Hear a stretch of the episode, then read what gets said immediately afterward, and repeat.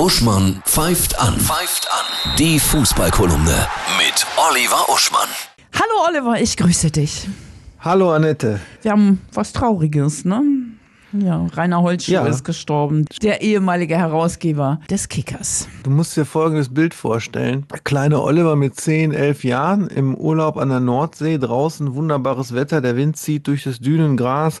Eigentlich bin ich immer im Meerwasser, aber jetzt laufe ich die Holztreppe hoch zum Dachgeschoss Badezimmer des Ferienhauses, weil das neue Kicker Sonderheft Bundesliga ist erschienen und das muss studiert werden, wie da so ausgeglichen und bis ins letzte Detail aufgeräumt die Mannschaften der kommenden äh, Saison analysiert werden. Ne? Also der Kicker begleitet ja wirklich uns Fußball-Nerds, je nachdem wie alt wir sind, manche schon seit 50 Jahren oder länger. Der Kicker ist ja sogar älter, aber Holzschuh hat 50 Jahre sozusagen damit zu tun gehabt. Chefredakteur, er war Herausgeber, weil ne, der hat diese European Sports Media mit äh, gegründet oder allein gegründet, die er den goldenen Schuh da vergibt.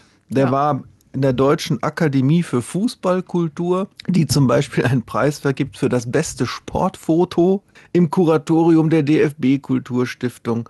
Der war Vorstandsmitglied und, und Juryvorsitzender im Verein Deutscher Fußballbotschafter. Also mit anderen Worten, der hat sich nicht 9 to 5, sondern Zero to Zero, wie man sagt, also 24-7 rund um die Uhr für den Fußball eingesetzt. Mit, mit Liebe und er war natürlich auch ein, ein Riesenfreund von Franz Beckenbauer. Der war ja, damals war der Holzschuh mal so in den 80er Jahren einige Jahre Pressechef des DFB. Vorher war er so Redaktionsleiter verschiedener Kicker-Sektionen und kam dann als Chefredakteur zurück mit einem Netzwerk natürlich, nach Jahren im DFB, das einem als Journalist nur nutzen kann. 77 ist er leider nur geworden und war echt, also man hat ihm total gern zugehört.